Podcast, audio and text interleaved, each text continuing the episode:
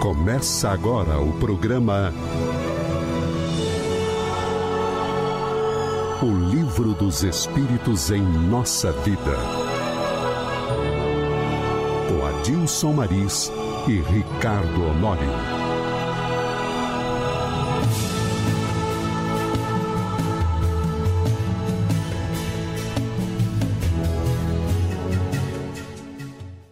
Meus caros ouvintes, sejam bem-vindos mais uma vez ao nosso encontro, esse encontro fraternal, onde eu e o Ricardo Honório colocamos aqui para conversarmos um pouco né, sobre o livro dos Espíritos em nossa vida. Vocês que estão a nos escutar, sejam bem-vindos, é com muito amor e carinho que aqui nos colocamos. E mais uma vez, dando continuidade àquilo que nós estamos estudando, a gente vai avaliar né, a primeira ordem na evolução dos espíritos, que são os espíritos puros, as questões 112 e 113. Meu caro Honório, mais uma vez, seja bem-vindo. É sempre uma satisfação tê-lo conosco. Obrigado, Maris. É uma satisfação para mim. E estamos chegando aqui no, na primeira ordem dos espíritos. Fizemos nos programas anteriores, vimos as ordens que precedem esta, e é interessante a gente chegar neste ponto, como nós vamos ver na análise das questões de hoje, a 112 e a 113, todo o caminhar que nós temos pela frente, nos aguardando, para que nós possamos atingir um dia essa primeira ordem também. Eu tinha quase certeza que você já se encontrava nela. Eu também pensava, mas quando eu fui ler as características, percebi que estou longe.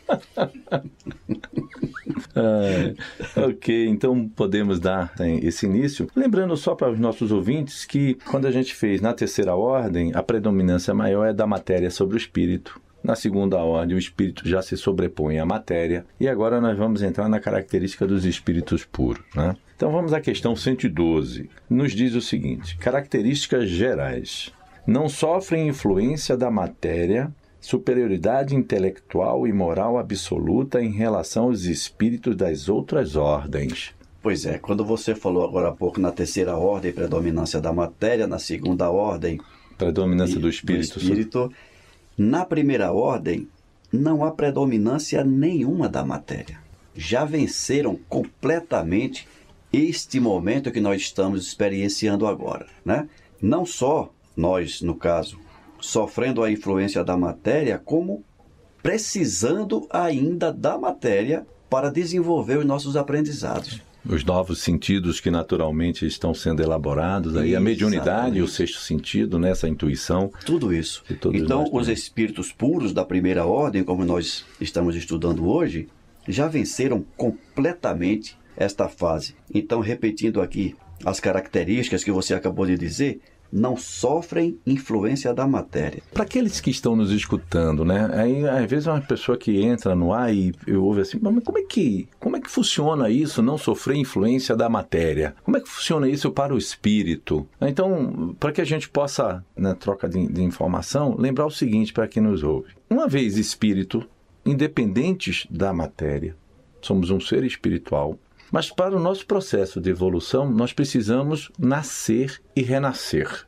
Processo, reencarnar, é, né? E que é o processo da reencarnação. Uhum. Então, uma vez mergulhado no corpo de carne, ou seja, desde lá quando a gente começa a construir é, a nossa estrutura corporal Sim. na concepção, na fecundação né, do espermatozoide com o óvulo, nós já estamos, pelas leis divinas, administrando a formação desse corpo, ou seja, o espírito ele mergulha e constrói essa estrutura para poder evoluir. Esses espíritos puros, eles não necessitam mais dessas construções para se apresentarem, para se manifestarem, para viver a própria vida em plenitude. Nós eles não precisam mergulhar na matéria. É, e a matéria, uma vez quando a gente mergulha, a gente esquece de quem éramos. Exatamente. Essa é uma influência da matéria sobre o espírito. Exatamente. E um detalhe, Maris, que me veio aqui agora à mente. A gente diz que eles não precisam, mas podem. Podem ser, né? dependendo um da missão deles, né? Isso. E um exemplo próximo que nós temos desse poder é o próprio Cristo. Isso. Mesmo ele não tendo necessidade de encarnar, mas ele se predispôs e se dispôs a encarnar entre nós. Isso para que cumprisse a sua missão entre nós. É, que era exatamente esse esclarecimento, essa libertação da humanidade. Isso. E olha que interessante, ô, ô Maris. E ele fez isso porque alguém pode estar pensando assim, mas ele não poderia cumprir a missão dele sem encarnar de onde ele estava? Mas ele já vinha fazendo isso. Uhum. Uma, uma questão que precisa ser considerada é que, uma vez que nós, embotados na matéria, carecendo da matéria para o nosso aprendizado, somos muito mais efetivos com as experiências materiais que vão impactar no nosso espírito do que receber as informações apenas do ponto de vista espiritual. Ele está no mesmo nível, pelo menos eu estou enxergando, é um corpo igual ao meu, Exatamente. é um ser igual a mim, então tá, esse impacto que você fala, ele realmente é muito mais forte quando a gente visualiza um Sem ser, dúvida. vamos dizer assim, nas nossas mesmas condições, lembrando que ele é um espírito puro, né? A mas mergulhado. Coisa, Maris, acontece hoje em dia. Quando nós recebemos, por exemplo, alguém vai ao centro espírita vai fazer uma consulta, fazer um hum. tratamento.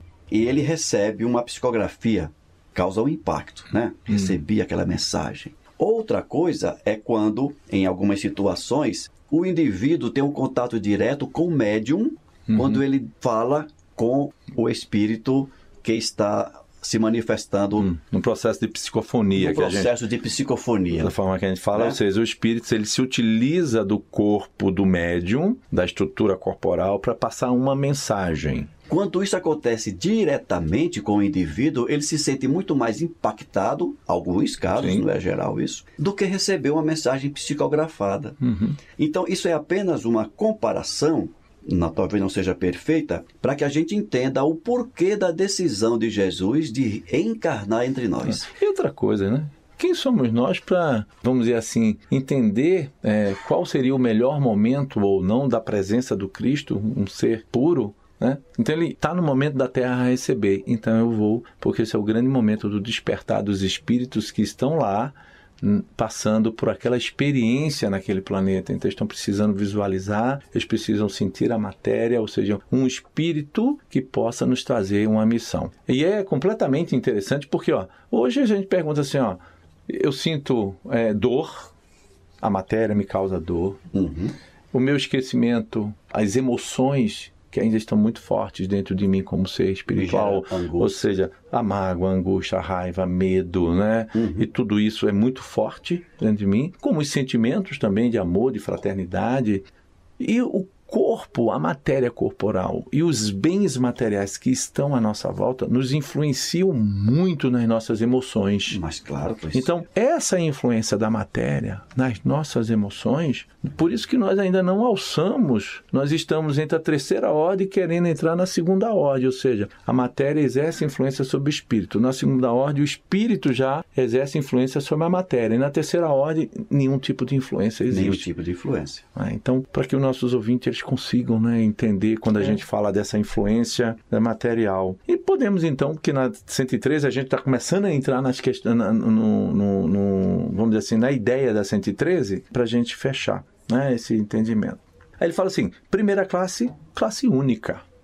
Está lá em cima, classe única. Percorreram todos os graus da escala e se despojaram de todas as impurezas da matéria. Olha que legal. Quando eu leio um, uma questão dessa, aí a gente vai ver lá, lá no final, fala assim, ó, são aqueles que são classificados como, como os anjos. Aí fala assim, ó, percorreram, percorreram todos os graus da escala e se despojaram. Eles não foram criados puros.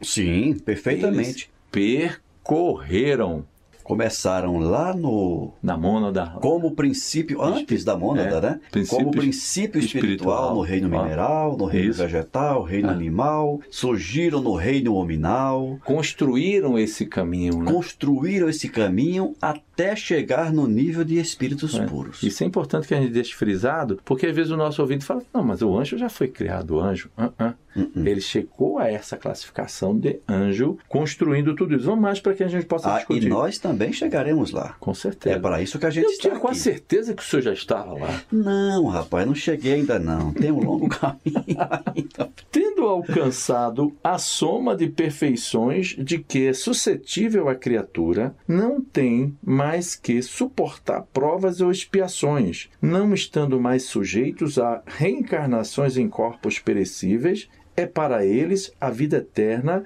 que desfrutam no seio de Deus. Ah, não precisam mais sofrer o processo de expiações e provas. Não tem mais o que provar, nem o que expiar. Porque, como ele disse, já se depuraram de todas as consequências dos equívocos anteriores. Pois é, aí mais uma vez, né, lembrando, né, o que seria um processo? Vamos conversar um pouquinho aqui, nós sobre o nosso ouvinte expiação e prova essa, essa situação. Então, quando a gente, dentro do, das experiências que a gente passa pela vida, pelas nossas existências, vamos, vamos pegar essa existência aqui, não vamos buscar a existência do passado. Mas se a gente comete um ato que a nossa consciência nos reprova, qualquer que seja o ato, naturalmente o próprio remorso, ele já é um processo de expiação. Ele já nos cobra uma reparação. Com então, certeza, com então certeza. se a natureza, se a justiça humana não nos alcança, para nós fazermos a reparação, ou se nós não nos conscientizarmos de que nós precisamos consertar aquilo que nós fizemos de errado nessa existência, aí a gente passa a existência toda, ninguém nos alcança, a justiça humana não nos alcança. E a gente desencarna, volta para o plano espiritual. Naturalmente, a nossa consciência vai nos cobrar, nós vamos ficar devedores com a lei divina. Quando eu voltar a uma nova existência, aí eu vou ter que, querendo ou não, reparar aquilo que eu fiz de errado. Então, o processo de expiação são as dores que alcançam o espírito encarnado, levando a ele se, vamos dizer assim, identificar com aquele processo e a partir dali, ó, eu tenho que reconstruir o que eu prejudiquei. Isso é expiação. Então, esses espíritos puros, eles não têm mais nada a ver com isso. Exato. E você falando isso, Mareis, eu estou imaginando o- os ouvintes pensando assim, vem cá, dá um exemplo aí, o que seria uma expiação? Como seria isso? A natureza é sábia e pródiga em benesses para o nosso aperfeiçoamento. Tudo na vida sobre a terra concorre para o processo de expiação e provas. Por exemplo, uma família, pai, mãe e filhos, é o núcleo expiatório isso aí. Uhum.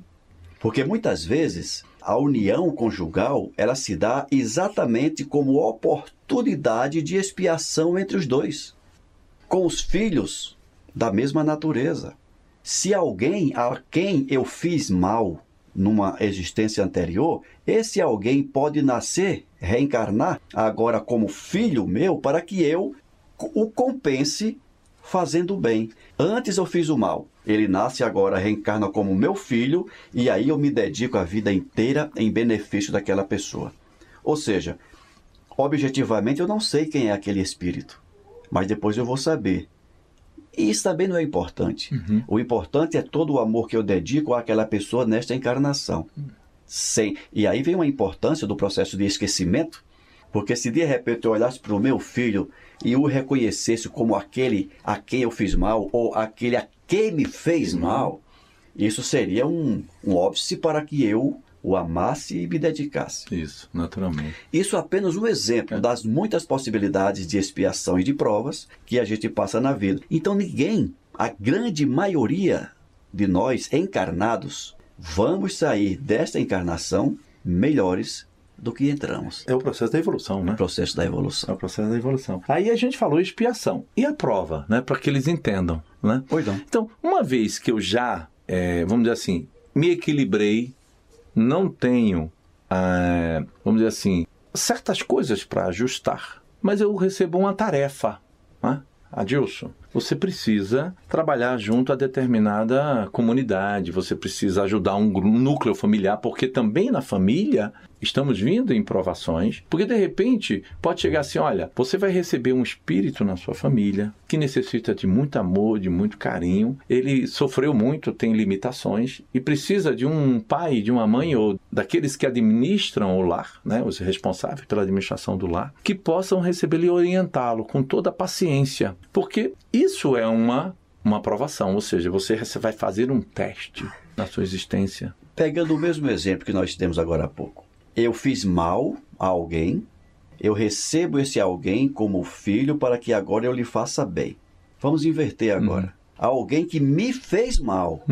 E aí eu recebo esse alguém como filho. No primeiro caso, a expiação. No segundo, Uma é a prova- prova. É a prova. De eu receber no meu seio alguém que me fez mal e, apesar disso tudo, eu amá-lo, orientá-lo e dedicar. Então tá aí, exemplo de uma expiação e de uma prova. É. E lembrando que a prova pode ser reprovado. Podemos ser reprovados e submetidos de novo àquela prova. Por isso que eu brinco muitas vezes, Maris, com alguns colegas que falam mal da esposa ou que falam mal do marido. Ah, eu não aguento esse homem. Eu digo, suporta ele agora, porque essa prova pode ser repetida. É, ué. Você pode vir com ele de novo e em situações até piores. Pois é. Aí o pessoal sossega e, e permanece com É a beleza de se conhecer como funcionam as leis divinas. Por isso que a doutrina dos espíritos ela vem para nos, vamos dizer assim, ela é aquela missão consoladora. Por isso que o nome desse programa, Maris, tem tudo a ver. O livro dos Espíritos na nossa vida. Vida. Nós temos que pegar esse conhecimento trazer para a nossa É, realidade e perceber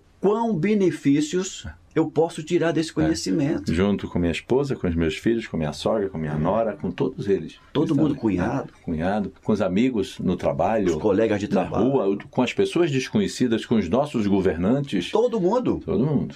Né? né? Então, esse conhecimento ele tem uma importância enorme para o nosso bem-estar, equilíbrio das nossas relações, porque depois que a gente estuda espiritismo, a gente não consegue mais ver o outro apenas como um estranho. É, é verdade. Que a gente começa a perceber é um irmão que em algum momento no passado pode ser que nós tenhamos tido algum entrevero e não é por acaso que ele está na minha vida agora de novo. É, Perfeito. Dando continuidade à questão para que a gente vá avance, né? Gozam esses espíritos da primeira ordem, gozam de inalterável felicidade, ó, inalterável felicidade, visto que não estão sujeitos nem às necessidades nem às vicissitudes da vida material. Mas essa felicidade não é a de uma ociosidade monótona e transcor a transcorrer numa contemplação perpétua. Olha só, que interessante.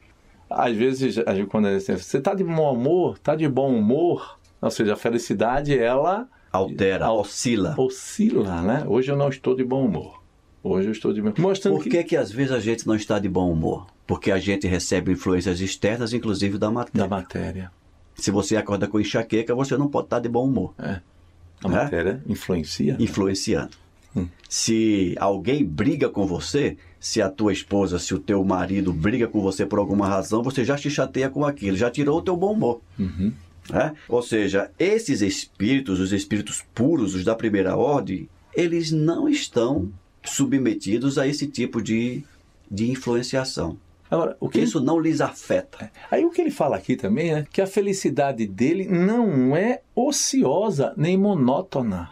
Isso para aqueles que pensam que o paraíso, Paraíso, o paraíso é uma é um bando de gente sem fazer nada, Nada. ali, to- ouvindo alguém to- tocar uma harpa, tocar uma harpa, né? sentado numa nuvem. Por sinal, você falou em harpa aí, um colega meu lá na- no Nordeste, na Paraíba, ele disse que não queria ir para o paraíso não, porque deve ser muito chato ficar ouvindo tocar harpa, aquele sonzinho, fosse uma sanfona, uma coisa ou outra.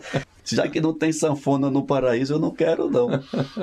Ver a- as imagens que a Isso, gente cria, cria, né? é. De paraíso, achando que é aquilo. E quando na verdade a- a- o que ele coloca aqui, né, que é o paraíso está na capacidade de nós sermos úteis, trabalharmos pelo, pela evolução de toda a criação divina. O céu é um conceito interno. É. Nós podemos estar no céu aqui onde nós estamos. ou como no purgatório, ou Ou que eles utilizam no inferno. No inferno, né? exatamente. Ou seja, o inferno é um estado de espírito, o céu é um estado, estado de de espírito. espírito. Então, por isso que a gente pode, desde já, construir o nosso céu e o nosso inferno a partir das informações, dos conhecimentos adquiridos e, sobretudo, a partir das nossas decisões. Perfeito. Avançando, ele fala aqui, ó, são os mensageiros e ministros de Deus, cujas ordens executam para a manutenção da harmonia universal. Comandam a todos os espíritos que lhes são inferiores, ajudam-nos a se aperfeiçoarem e lhes designam as suas missões.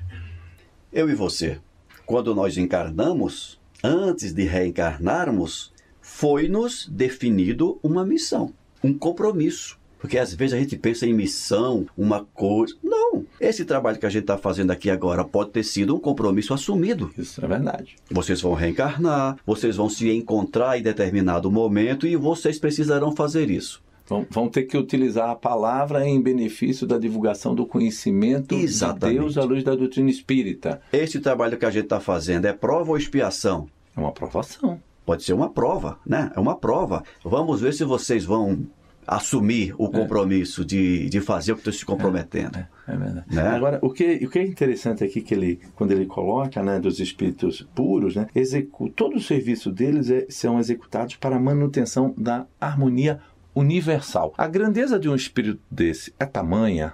Né? Ve- Vejamos que a doutrina dos espíritos nos traz Jesus como o governador da Terra, aquele espírito que acompanhou desde a explosão da nebulosa do Sol, ou seja, Cristo já era Cristo desde antes da formação e da existência da Terra. Ele acompanha, administra a formação do nosso planeta todo, ou seja, ele trabalha na harmonia universal. É uma, uma concepção que nós estamos tão pequenininho, a gente hoje está lutando para fazer a harmonia do lar Muitas vezes, Maris, fazer a nossa harmonia interna, interna né?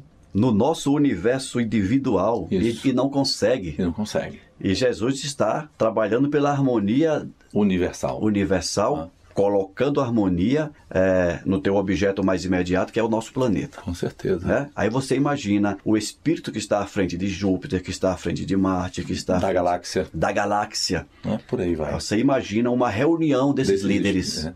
Né? Perfeito.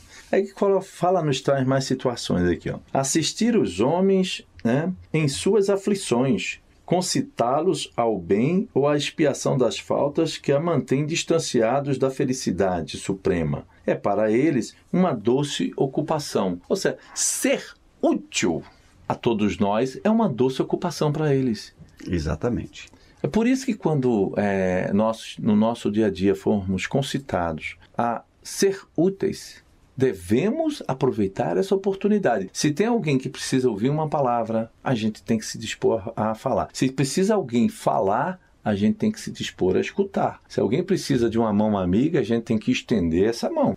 Se alguém nos convidar a fazermos uma ação de caridade, por que não fazer? É aquela questão, eu não quero sair muitas vezes pelo meu orgulho, pela minha preguiça, pelo meu egoísmo, da minha zona de conforto. Por que eu tenho que me preocupar com A, com B ou com C?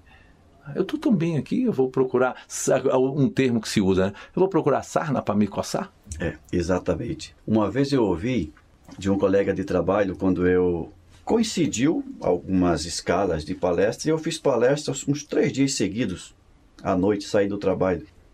E ele falou, tu, tu tá ganhando muito para fazer o que tu tá fazendo. Eu falei, isso é verdade, eu tô ganhando muito. E ele falou, quanto? Eu falei, quanto eu não sei dizer, né? Mas que eu estou ganhando, eu estou. Ele tava, eu tava brincando com ele. Ele pensou que eu estava ganhando dinheiro, né? Falei, não, não estou ganhando dinheiro. Eu estou ganhando a consciência do dever cumprido, eu estou ganhando a consciência da oportunidade de ser útil, porque eu sei que cada palavra que eu levo para alguém eu faço um bem, alguém se beneficia disso. Então a gente construir essa consciência de ser útil pela simples, simples alegria de ser útil, de fazer o bem, de saber que alguém está se beneficiando em, det- em detrimento do que você tá, vai ganhar materialmente. É. E lembrando né, que toda vez que a gente vai fazer uma palestra, vai dar uma aula, vai fazer um programa como este, nós somos obrigados a dar uma estudada. É o primeiro benefício. É o nosso. primeiro benefício. O primeiro beneficiado somos nós, porque nós somos obrigados a repassar aquele conhecimento.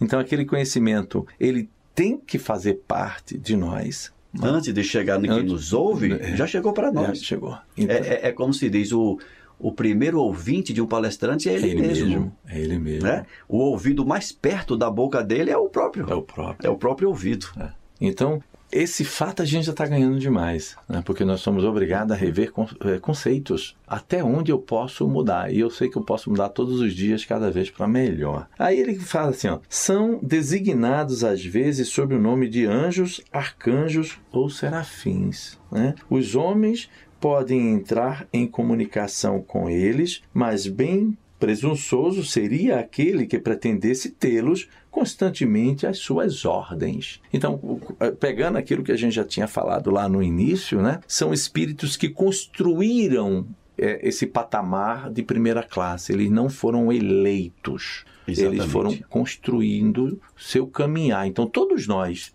que estamos aqui, um dia é a única fatalidade que os espíritos nos mostram, que é uma vez criados, seremos também espíritos de primeira ordem, Exatamente. espíritos puros. Vai levar um tempo infinito, que a gente pode botar aí bilhões de anos dentro desse processo, mas nós chegaremos lá. Então é construção dia a dia, momento a momento. E, e uma coisa, Marisa, que eu, eu acho que é bom que se fale. Ele diz aqui, né? Presunçoso seria aquele que pretendesse tê-los constantemente às suas ordens. E aí eu tô lembrando daquelas pessoas que utilizam do instrumento da promessa, por exemplo, e muitas vezes eles colocam o espírito, o, o santo, por exemplo, né? No canto da parede, né? Uhum. É, São Maris, digamos que você seja santo. Eu preciso que você me faça isso. Se você me fizer isso, eu te dou aquilo. Hum. Olha a barganha com o espírito superior, né? Que não é o puro, hein? que não é o puro ainda. Eu te dou isso numa forma de querer que ele, que aquele espírito esteja às suas ordens. Você precisa fazer isso para mim, porque eu estou precisando.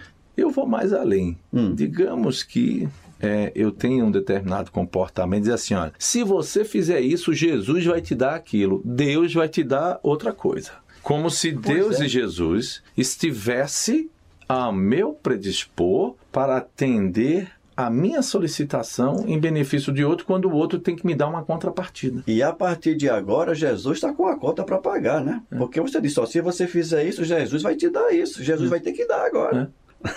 então é uma ignorância das leis que regem Como a funciona? né? dinâmica É.